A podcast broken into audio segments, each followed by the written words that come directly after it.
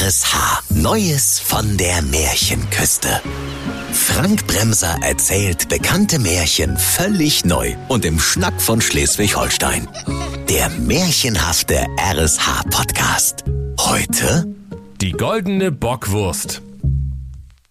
Es war einmal in uralter Zeit, da lebte in Bad Segeberg-Düsterdeich der arme Briefumschlaganlecker Kai-Uwe Leckebusch mit seiner lieben Frau Ute Leckebusch und seinen zweieinhalb Söhnen Knalltüte, Dorschgesicht und Milligramm.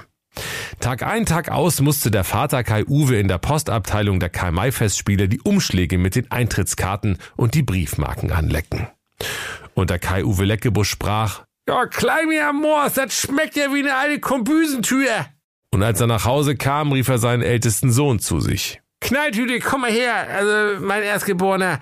Ich hab vom vielen Briefmarkenlecken einen derartigen Durst. Schnapp dir mal einen Krug und dann geist du mal bitte in den finsteren Märchenforst hinter unser Haus. Da muss irgendwo hinter den sieben kokelnden Autoreifenbergen bei den sieben schwer erziehbaren Zwergen eine Quelle sein, aus der Coca-Cola sprudelt. Und jetzt gib Gummi, du Knalltüte, sonst knallt's. Seine liebe Mutti Ute gab ihrem Sohne Knalltüte eine Brotbüchse mit auf den Weg. Die Büchse war bis zum Rand gefüllt mit Gummibärchen und feinsten Chips, so sehr liebte sie ihren ältesten Sohn Knalltüte. Doch weil der Knalltüte ein Teenager war, da murrte und knurrte er, er motzte und kotzte, er ziepelte und fiebelte und dann rumpelte und pumpelte und humpelte er miesgelaunt los. So wanderte er durch den finsteren Segeberger Forst. Und als er schon beinahe an der sprudelnden Coca-Cola-Quelle angekommen war, da rumorte es in seinem Wanste, weil er Kohldampf bekam. Und so setzte er sich an den Wegesrand, öffnete seine Brotbüchse und aß Chips und Gummibärchen. Da trat auf einmal ein kleines Männlein an ihn heran und sprach, Hm, das schaut ja lecker aus. Kann ich auch was abhaben, du Knalltüte? Da verwunderte sich der Knalltüte gar und fragte, Woher weißt du, dass ich Knalltüte heiße? Und das Männlein erwiderte, Das war jetzt eher ein glücklicher Zufall. Und nun gib mal was ab von deinen Gummibärchen und Schippes.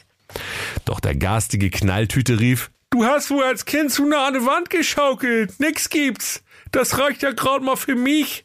Und wer bist denn du überhaupt? Und das Männlein sprach, Was, das weißt du nicht? Ich bin der kleine Hunger zwischendurch. Und weil du eine garstige, kaltherzige Knalltüte bist, so soll dir ein Unglück widerfahren. Und schwupps war das Männlein verschwunden. Der Knalltüte stärkte sich mit den Gummibärchen und den Chips, rübste unflätig und machte sich mit seinem leeren Kruge hopsend auf die letzten paar hundert Meter bis zur Coca-Cola-Quelle. Fast schon hatte er die Quelle erreicht, um seinen Krug mit sprudelnder Cola zu füllen, da hörte er auf einmal ein lautes Klingeln im finsteren, undurchdringlichen Segeberger Märchenforst, und im gleichen Moment wurde er von einer S-Bahn überfahren, mit der im dichten Fichtendickicht wirklich niemand gerechnet hatte. Als der Knalltüte nach sieben Tagen und sieben Nächten immer noch nicht wieder zu Hause war, da wunderte sich der arme Briefumschlag- und Briefmarkenanlecker Kai-Uwe Leckebusch und sprach, Ah, so eine Knalltüte. Mir klebt total die Babbel zusammen vom vielen Briefmarken anlecken. Ich brauch Cola, Mensch. Vielleicht hat den Knalltüte ja der Bär gefressen und der Wolf oder er ist von der S-Bahn überfahren worden. Hat's alles schon gegeben im Märchenforst. Und so beschloss er, seinen zweitältesten Sohn nach der Coca-Cola-Quelle zu schicken. Und er rief, Hier, Dorschgesicht, komm mal her. Also, den Krug hat ja schon ein blöder Bruder Knalltüte mitgenommen. Also, also hol mir aus dem Wintergarten die lila Gießkanne und dann gehst du zur Coca-Cola-Quelle im finsteren Märchenforst und jetzt hopp hopp, ich hab Riesendurst. Der Dorschgesicht tat, wie ihm geheißen. Seine liebe Mutter Ute Leckebusch gab auch ihm eine Brotbüchse voller Chips und Süßigkeiten mit auf den Weg. Denn der Dorschgesicht Leckebusch war ihr zweitliebstes Kind. Alsbald verspürte auch der Dorschgesicht ein kleines Hüngerlein und ließ sich am Wegesrande nieder, um sich mit Gummibärchen und Chips zu stärken. Und wieder poppte das kleine Männlein aus dem Unterholz auf und sprach zu ihm. Hm, Chips mit Gummibärchen sind mein Leibgericht. Gib mal was ab, du Dorschgesicht. Da sprach der Junge voll Verwunderung. Hä? Woher weißt du, wie ich heiße? Na sowas, sprach da das Männlein. Schon wieder so ein Zufall. Das mir vorige Woche schon mal passiert. Und das Männlein reckte seine kleinen, gierigen Gichtfingerlein nach der Brotbüchse. Doch der Dorschgesicht schlug hastig die Büchse zu und klemmte dem armen, hungrigen Männlein die gichtigen Flossen ein. Aua! Das tut weh, Mann! Das sollst du mir büßen, du Dorschgesicht! Dir soll ein Unheil widerfahren! Und hast du nicht gesehen, war das Männlein wieder verschwunden. Ja, was soll mir groß passieren? Posaunte der Dorschgesicht Leckebusch und mampfte geräuschvoll seine Chips und alle seine Gummibärchen ratzeputz weg. Dann machte er sich mit einem fröhlichen Lied auf den Lippen auf die letzten Meter bis zur Coca-Cola-Quelle. Und als er schon die lila Gießkanne nach der Quelle strecken wollte, da hörte er ein Pfeifen, das immer lauter wurde. Und als er im letzten Moment nach oben blickte, da fiel ihm ein Klavier auf die Rübe, mit dem im dichten Fichtendickicht nun wirklich niemand gerechnet hatte. Als der Dorschgesicht nach sieben weiteren Tagen und sieben weiteren Nächten immer noch nicht wieder zu Hause war, da rief der arme Briefumschlag und Briefmarkenanlecker Kai-Uwe Leckebusch den letzten seiner zweieinhalb Söhne herbei, den Milligramm. Der Milligramm war ein gar schmächtiges Kind, gerade mal halb so groß wie seine Brüder Dorschgesicht und Knalltüte. Der Vater sprach, Ach Mensch, Milligramm, du halbes Hähnchen, ich hätte ja nie gedacht, dass du jemals zu irgendwas zu gebrauchen bist, du Kinderportion. Aber deine Brüder hat entweder der Wolf gefressen oder der Bär oder die sind von der Straßenbahn überfahren worden oder denen ist ein Klavier auf die Rübe geknallt. Man weiß es ja nicht. Hat's ja alles schon gegeben im Märchenforst. Hier macht ja sowieso jeder, was er will. Und weil kein anderes Gefäß mehr da war, gab er dem Milligramm eine Blumenvase und schickte auch ihn zu der Coca-Cola-Quelle im finsteren Segeberger Märchenforst.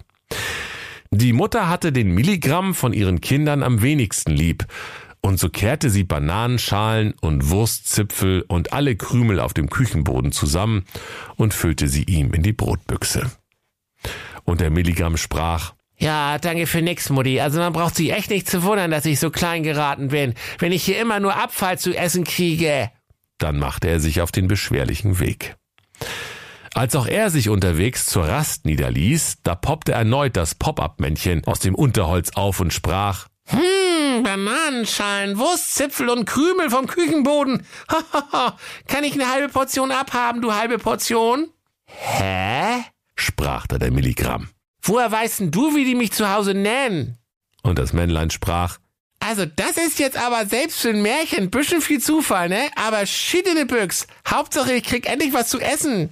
Und so setzte es sich neben den Milligramm auf einen Baumstumpf und die beiden aßen all die Bananenschalen, die Wurstzipfel und die Krümel vom Küchenboden.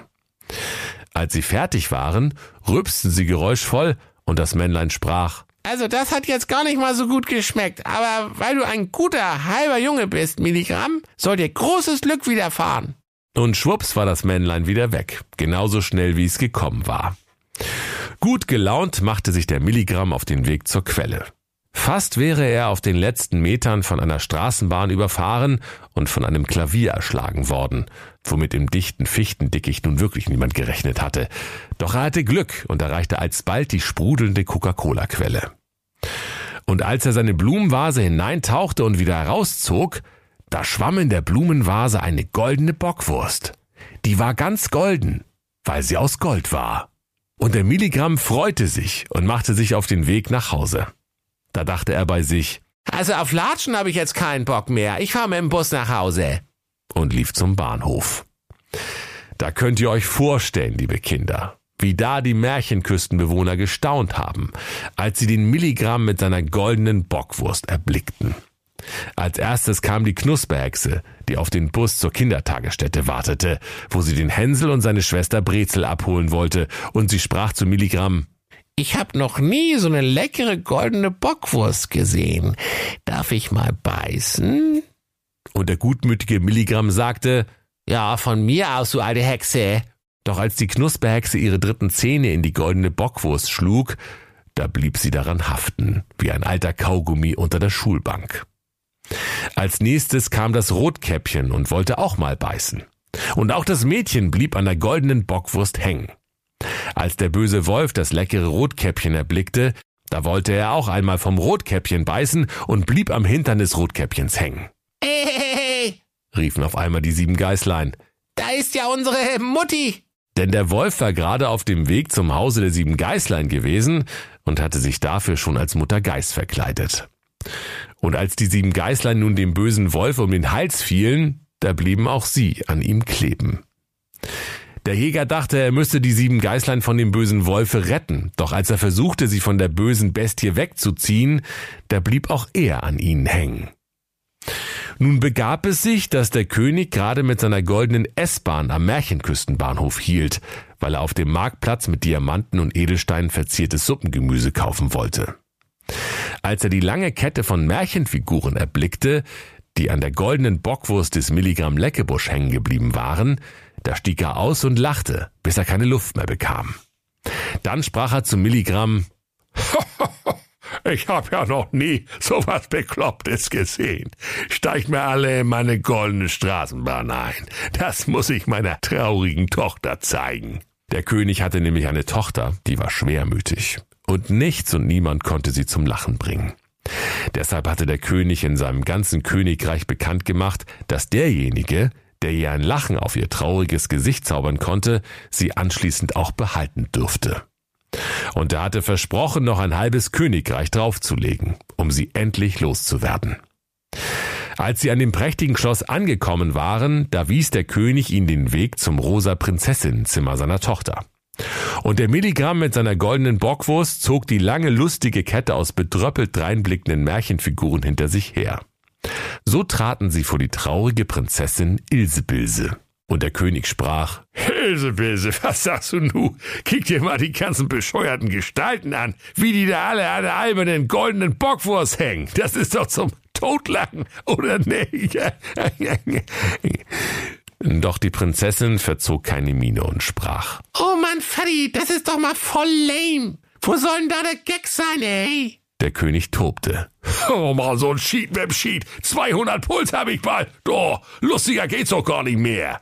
Doch plötzlich begann erst ein Mundwinkel der Prinzessin zu zucken, dann zitterte ihr Näschen, dann zog sie den anderen Mundwinkel nach oben, schließlich beide, bis man ihre goldenen Zähne sah, und sie brach in ein schallendes Gelächter aus und rief Auf der Bockwurst ist ja gar kein Senf, Alter. Wie kann man nur Bockwurst ohne Senf essen? ich hau mich weg, Fadi. Da freute sich der König und sprach zum Milligramm. Also meine Tochter habe ich dem versprochen, der sie nach 18 Jahren Frustfresse endlich mal zum Lachen bringt. Sie hat zugegebenermaßen bisschen komischen Humor, aber nimm sie doch trotzdem. Und der Milligramm willigte ein. Und am gleichen Tage wurde Hochzeit gehalten. Und immer wenn seine Prinzessin doch wieder einmal traurig war, ging er zur Tanke und holte ihr einfach eine Bockwurst mit Senf. Und wenn sie nicht gestorben sind, dann lachen sie noch heute. Das war der RSH Podcast Neues von der Märchenküste. Bekannte Märchen völlig neu erzählt von Frank Bremser im Schnack von Schleswig-Holstein. Alle Folgen hören Sie in der RSH-App. Neues von der Märchenküste. Ein RSH-Original-Podcast. Erzähler Frank Bremser. Autoren Maximilian Reg und Steffen Lukas. Eine Produktion von Regiocast. Deutsches Radiounternehmen.